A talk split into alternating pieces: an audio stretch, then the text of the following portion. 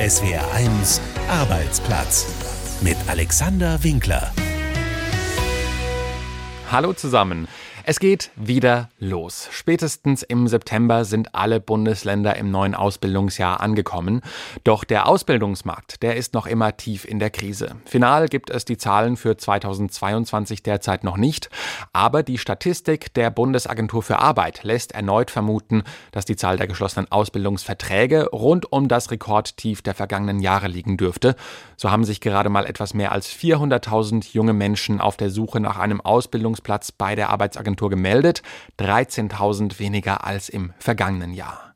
Genau deswegen schauen wir in dieser Spezialausgabe heute auf die aktuelle Lage am Ausbildungsmarkt und stellen uns vor allem die Frage, warum steckt die berufliche Ausbildung noch immer so tief in der Krise, obwohl in vielen Branchen die Chancen auf Aufstieg, Gehaltsentwicklung und sichere Arbeit teils höher sind als bei manchen Studienberufen. Wir fragen nach, wie junge Menschen zum Beispiel für eine Ausbildung im Handwerk begeistert werden können.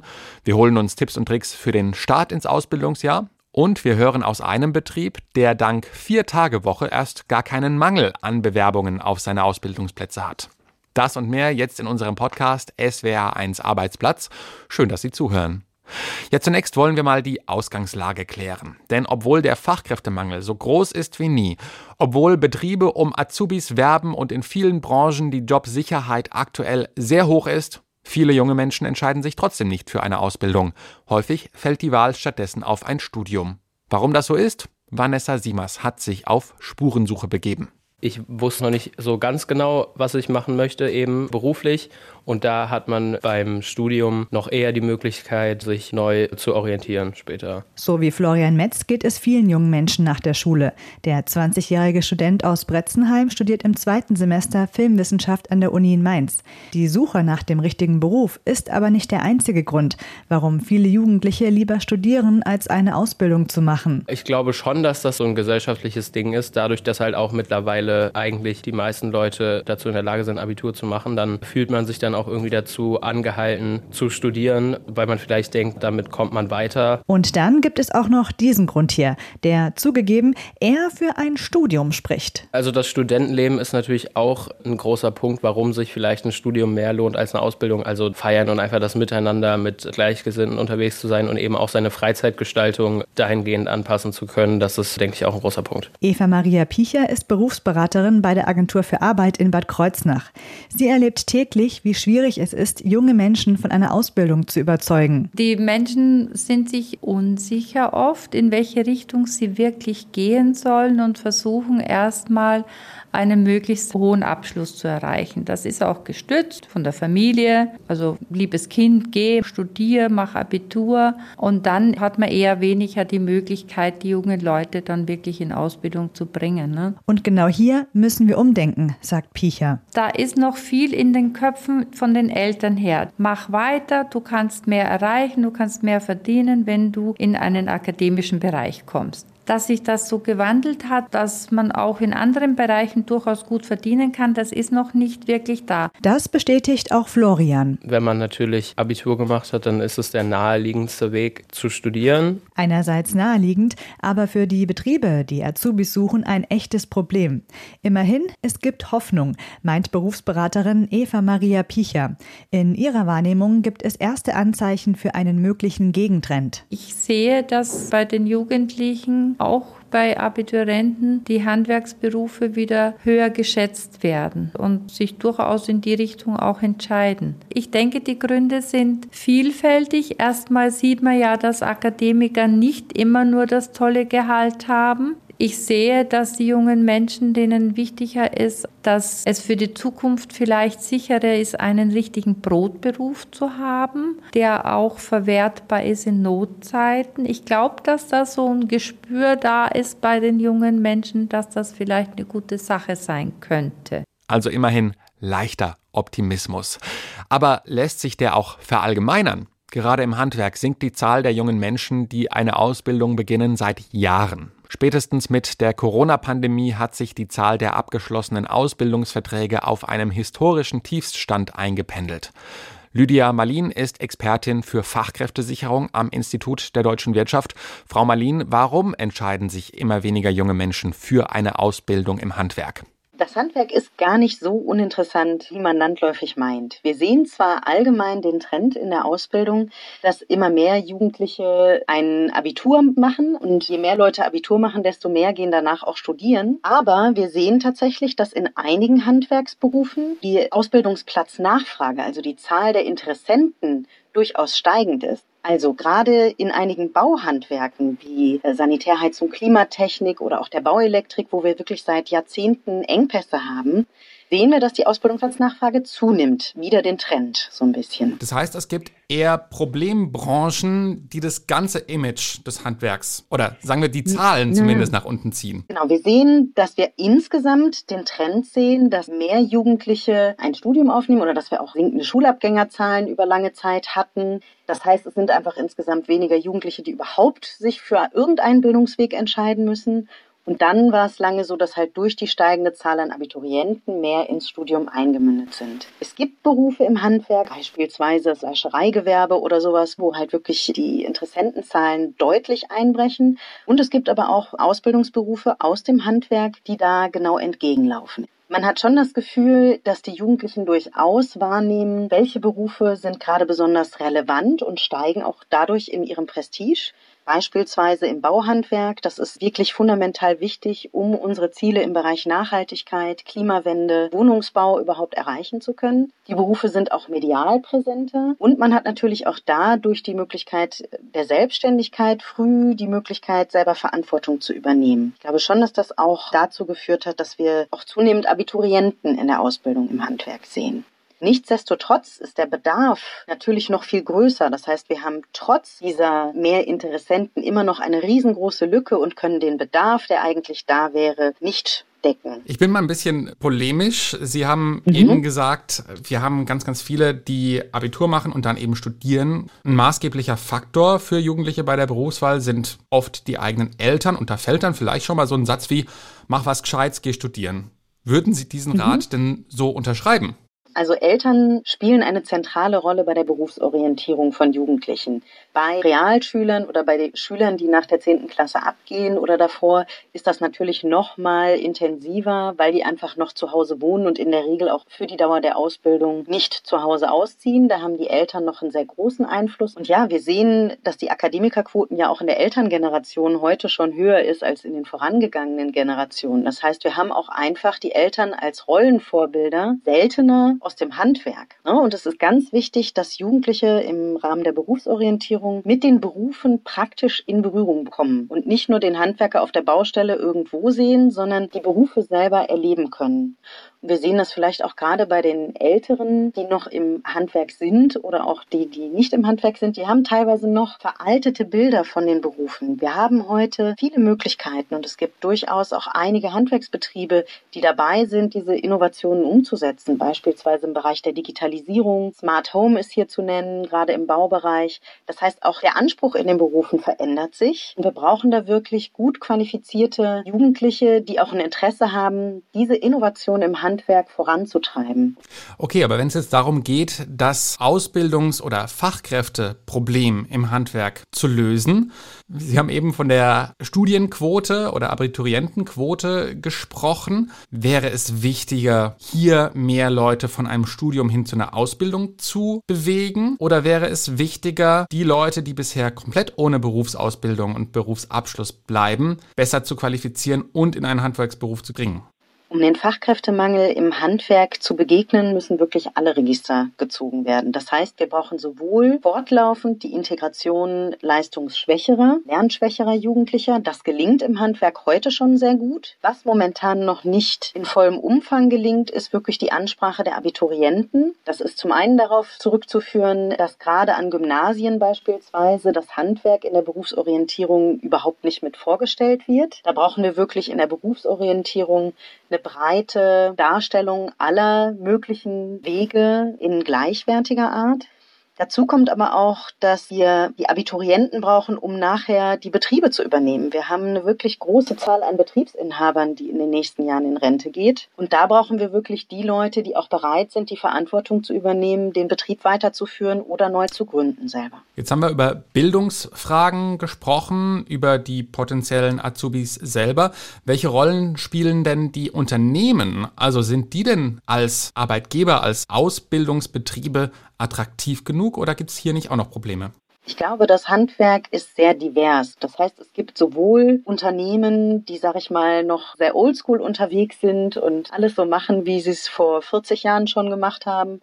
Es gibt aber auch eine Gegenbewegung. Wir sehen immer mehr Praxisbeispiele von jungen Unternehmern, die versuchen, die Innovation in die Fläche zu tragen. Und ich glaube, wir brauchen einfach mehr junge Leute, die eine Ausbildung machen, die bereit sind, diese Innovationen wirklich in der Fläche mitzutragen, um eben nicht mehr dieses, das hätten wir immer schon so gemacht, gemacht, Lehrjahre sind keine Herrenjahre und alles, was man so kennt, an altbackenen Sprüchen, die nicht mehr zum heutigen Arbeitsethos der jungen Leute gehört, dass man das schafft zu überwinden. Wir hören in der Sendung auch noch von einem Handwerksunternehmen, das seinen Beschäftigten und den Azubis eine Vier-Tage-Woche bietet. Ist das auch wichtig beim Werben um Azubis, da bessere Anreize zu setzen? Egal ob Arbeitszeit, höhere Löhne oder äh, sonstige Goodies wie, sagen wir mal, ein Geschäftsauto oder ein Diensthandy. Wir sehen, dass die Generation Z neben der Sinnstiftung, die eine große Rolle kriegt und eine größere Relevanz als in den vorangegangenen Generationen, auch das Thema Vereinbarkeit Beruf und Privatleben. Und da hat das Handwerk tatsächlich den Nachteil, gerade am Bau, man kann Bauberufe nicht aus dem Homeoffice machen, man muss teilweise auf Montage. Und da müssen die Unternehmen wirklich kreativ werden, um Alternativen anzubieten, um trotzdem attraktiv zu sein. Und da ist eine Vier-Tage-Woche oder ja auch unterschiedliche Schichten beispielsweise. Es gibt Bäckereien, wo man nicht mehr zwangsläufig um vier anfangen muss. Also da gibt es schon ganz viele Ansätze, die einfach weiter ausgebaut werden müssen. Und natürlich, Unternehmen sind in der Pflicht, da auch den Bedürfnissen der Jugendlichen entgegenzukommen, weil sie sonst einfach niemanden mehr finden werden auf Dauer. Sagt Lydia Marlin, Expertin für Fachkräftesicherung am Institut der deutschen Wirtschaft. Und wie erfolgreich solche Maßnahmen sind, die, wie sie sagt, den Bedürfnissen der Jugendlichen entgegenkommen, das hören wir jetzt, denn es gibt gibt Betriebe, die kennen es gar nicht, dass ihre Ausbildungsplätze unbesetzt bleiben. So hat der Sanitärbetrieb, den wir jetzt vorstellen, auch in diesem Jahr doppelt so viele Bewerbungen, wie er annehmen kann. Der Grund dafür? Gute Eigenwerbung und freitags ist immer frei.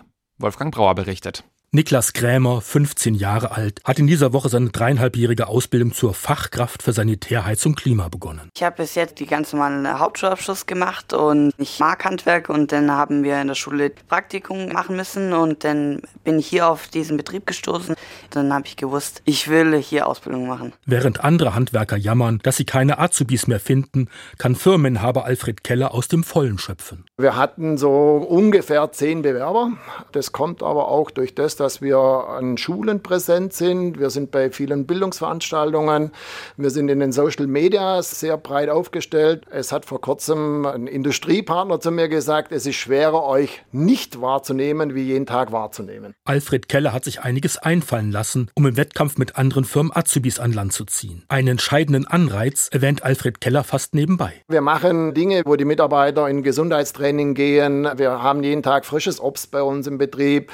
Wir machen Schulungen Schulungen, Weiterbildungen. Und ich glaube auch ein ganz großer Punkt ist unsere Vier-Tage-Woche, wo wir seit drei Jahren ungefähr jetzt leben. Damit kann der Handwerksbetrieb natürlich besonders punkten. Gearbeitet wird montags bis donnerstags länger, dafür ist der Freitag frei. Tochter Lara Keller arbeitet im Handwerksbetrieb ihres Vaters mit. Die Mitarbeiter sind zufriedener. Die Sache war auch immer an dem Freitag, hatte man immer nur den halben Tag. Da war die Produktivität natürlich nicht so hoch wie an den anderen vier Tagen. Und dadurch, dass das dann auf die anderen vier Tage aufgeteilt wurde, hat man einfach eine Produktivitätssteigerung gehabt. Und eben durch diesen Erholungstag am Freitag konnten alle auch motiviert und eben erholt am Montag dann wieder beginnen zu arbeiten. Anfangs gab es auch Kritik an der Vier-Tage-Woche. Die Angst war natürlich natürlich da, dass es dann irgendwie Überstunden gibt oder dass es körperlich zu anstrengend wird.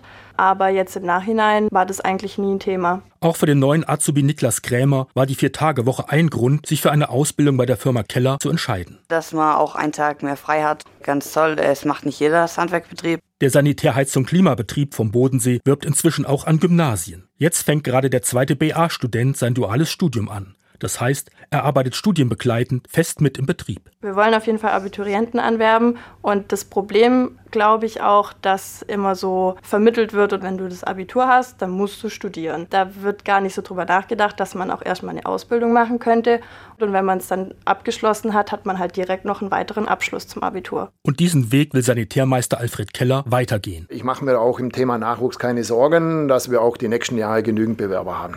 Respekt, denn sicher ist das nicht für jedes Unternehmen leicht, seine eigenen Strukturen vollständig aufzubrechen, aber es kann sich offenbar lohnen. Sich auf Neues einstellen, das ist aktuell wohl auch die größte Herausforderung für alle diejenigen, die derzeit neu in ihre Ausbildung starten. Damit in den ersten Wochen alles rund läuft, wollen wir jetzt noch ganz praktisch werden und zwar mit Sabine Bleu-Mortier.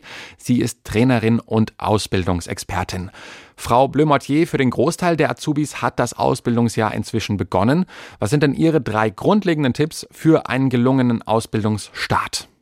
Ich würde erstmal den Tipp geben, dass Sie wirklich Interesse zeigen an allem, was Ihnen hier vom Unternehmen, von den Mitarbeitern gezeigt wird und was alles erklärt wird. Viele Fragen stellen und auch zum Beispiel mitschreiben und sich Notizen machen. Geht übrigens auch digital auf einem Tablet oder Notebook.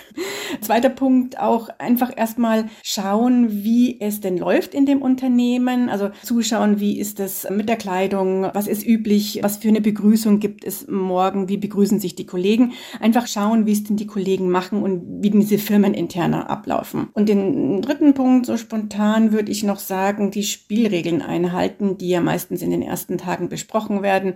Also darf ich mein privates Handy nutzen oder nicht? Was muss ich Arbeitssicherheit beachten? Also das einfach diese Spielregeln, die besprochen wurden zu Beginn, die auch möglichst einhalten. Ihr erster Tipp war aufmerksam sein. Klar, am Anfang ist wahrscheinlich alles mhm. neu. Die Kolleginnen und Kollegen, die Maschinen und Computerprogramme, mhm. sämtliche Betriebsabläufe von der praktischen Arbeit über Krankschreibungen bis hin zur Frage, wo steht eigentlich die Kaffeemaschine? Kann ich zu viel fragen?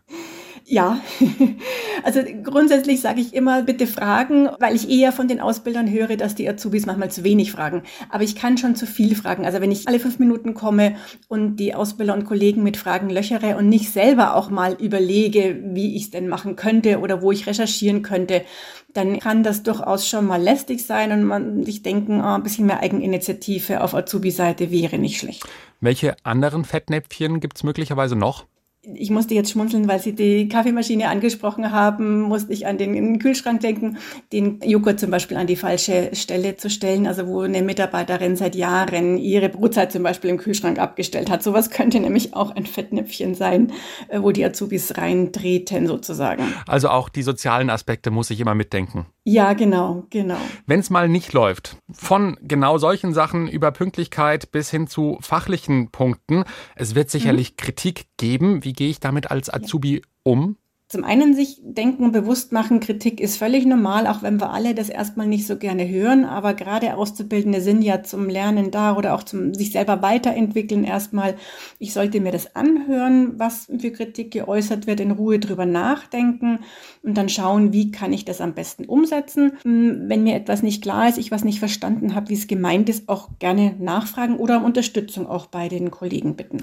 Gleichzeitig müssen auch Azubis natürlich nicht alles hinnehmen. Mal kriegt man was nicht nicht gut genug erklärt. Schlimmstenfalls gibt es Probleme mit dem Ausbilder, mhm. der Ausbilderin. Wie spricht ein Azubi sowas am besten an? Man sollte es zu einem passenden Zeitpunkt ansprechen gegenüber dem Vorgesetzten oder dem Ausbilder, je nachdem, wer zuständig ist. Also nicht zwischen Tür und Angel, sondern wenn diese Personen auch Zeit haben möglichst sachlich schildern, was ich für ein Problem habe, dann aber gerne auch, wie ich mich dabei fühle, dass ich traurig bin, unsicher, und wie ich es mir wünschen würde, diesen Wunsch sozusagen dem Vorgesetzten gegenüber äußern oder auch die Frage, was können wir denn tun, dass ich zukünftig da besser damit zurechtkomme. Schwierig kann es auch werden, wenn die Theorie aus der Berufsschule und die praktische Arbeit Widersprüche aufwerfen. Also mal arbeitet ein mhm. Unternehmen mit der neuesten Technologie, die Berufsschule ist aber noch nicht so weit. Oder es ist umgekehrt, ein Betrieb arbeitet eher traditionell und der Azubi lernt schon viel neuere Standards. Gerade im zweiten Fall steht man schnell als Besserwisser da. Wie gehe ich damit um? Ja, das ist tatsächlich ein Thema, was passieren kann. Da sage ich jetzt aber mal, äh, müssten die Auszubildenden durch. Im Endeffekt kann man da auch gleich zeigen oder lernen, dass man eben entsprechend flexibel ist und sich auf die verschiedenen Gegebenheiten einstellt sozusagen. Der Start in die Ausbildung ist in vielen Fällen noch bis Ende des Jahres möglich. Worauf muss jemand, der erst später anfängt, gegebenenfalls besonders achten? Also auf alle Fälle ist natürlich dann ein bisschen Berufsschulstoff nachzuholen. Da würde ich einen Tipp geben, da auch mit den vorhandenen Azubis, wenn es schon andere gibt, die vorher angefangen haben, sich auszutauschen, äh, vielleicht zusammenzulernen und das ein bisschen nachzuholen. Und dann wird man natürlich ein bisschen später auch ins Team integriert. Da würde ich einfach in Ruhe das auf mich zukommen lassen und die Kollegen und Auszubildenden auch in Ruhe erstmal kennenlernen, wenn ich Unterstützung brauche, Auszubildende oder auch die Kollegen um Unterstützung bitten. Das Ausbildungsjahr 2022-23 bietet sicher einige besondere Herausforderungen für Azubis wie Betriebe. Vom Materialmangel und von der Energiekrise hören wir immer wieder, wie sie Betriebe beschäftigen. Auch die Corona-Lage bleibt weiter unklar. Worauf müssen sich Azubis und Unternehmen mit Blick auf die Ausbildung besonders einstellen, dass alles rund läuft? Als Azubi würde ich mir da jetzt keine großen Gedanken machen. Es kommt, wie es kommt. Als Ausbildungsbetrieb, wenn ich aber jetzt schon merke, oh, das könnte gerade bei meinem Material problematisch werden und wir können dann vielleicht dies oder jenes nicht produzieren, sollte ich eher als Ausbilder möglichst früh mir überlegen, okay, wie kann ich trotzdem die Ausbildung sicherstellen? Was kann ich machen, um die Azubis trotzdem gut auszubilden sozusagen? Sagt die Trainerin und Ausbildungsexpertin Sabine Bleu-Mortier. Frau Bleu-Mortier, vielen Dank für das Gespräch. Dankeschön. So, und wer sich nach so viel Input rund um Ausbildung und die Ausbildungskrise selbst schon fühlt, als wäre er oder sie nochmal in der Berufsschule, der darf zum Schluss noch ein bisschen schmunzeln. Denn zum Ausbildungsbeginn hat mein Kollege Christoph Azone den frischen Auszubildenden extra noch einen Brief geschrieben, unseren nicht ganz ernst gemeinten Brief der Woche. Liebe Azubis, ich schreibe euch einen Brief, damit ihr euch freut. Herzlichen Glückwunsch. Im großen Spiel Der Ernst des Lebens habt ihr ein neues Level freigeschaltet. Die große Frage, Azubi or not to be. Jetzt nimmt euch die Gesellschaft so richtig in die Fachkräftemangel. Auf euch warten viele altbewährte Azubi-Scherze. Hol mal den Eimer für den Spannungsabfall, die Winterreifen für den Hubwagen oder besorg uns neue Luftblasen für die Wasserwaage. Das erste, was ihr, liebe Azubis, in eurem Handwerksbetrieb lernt, ist, dass man den bis unters Dach überladenen weißen Transporter mit Vollgas über die linke Spur jagt. Sprit zahlt ja der Chef. viele von euch fragen sich vielleicht, wozu wozu überhaupt Ausbildung? Gibt's da kein Tutorial bei YouTube? Und lohnt es sich wirklich, eine mehrjährige Ausbildung bei mickrigem Azubi-Entgelt zu machen, um am Ende doch nur einen Job mit Mindestlohn zu ergattern? Die meisten Eltern sehen ihre Kinder lieber an der Uni. Viele halten ihre Sprösslinge für hochbegabt, was allerdings häufiger an den Eltern liegt als an der Begabung. Fun Fact, nur zwei Prozent aller Kinder sind hochbegabt und die meisten Helikoptereltern können gar nicht fliegen. Sicher, Bildung wird in Deutschland groß geschrieben, im Fußball die Rudelbildung, bei Banken die Rücklagenbildung und auf der Autobahn die Bildung der Rettungsgasse. Aber tröstet euch, liebe Azubis, Studium ist nicht gleich Karriere. Die größte Literaturwissenschaftlerdichte Deutschlands findet sich zum Beispiel bei den Berliner Taxifahrern. Nichts, liebe Azubis, spricht dagegen, auch als hochbegabtes Kind eine Ausbildung zu machen. Wenn ich mir so manchen Handwerkerbesuch bei mir zu Hause ins Gedächtnis rufe, der eine oder andere hochbegabte Klempner wäre mir durchaus recht gewesen. Und auch jenseits der Uni findet man schöne Berufe, in denen man sich selbst verwirklichen kann. Nicht jeder, der sich zum Beispiel wünscht, beruflich mal was mit Tieren zu machen, muss eine Ausbildung in einem Schlachtbetrieb beginnen. Es grüßt euch herzlich, euer Fan Christoph Azone. Ja, und das war es auch insgesamt mit unserem SWR1 Arbeitsplatz Podcast Spezial zum Start ins neue Ausbildungsjahr. Ich bin Alexander Winkler. Danke fürs Zuhören. Tschüss. Eins gehört gehört. SWR1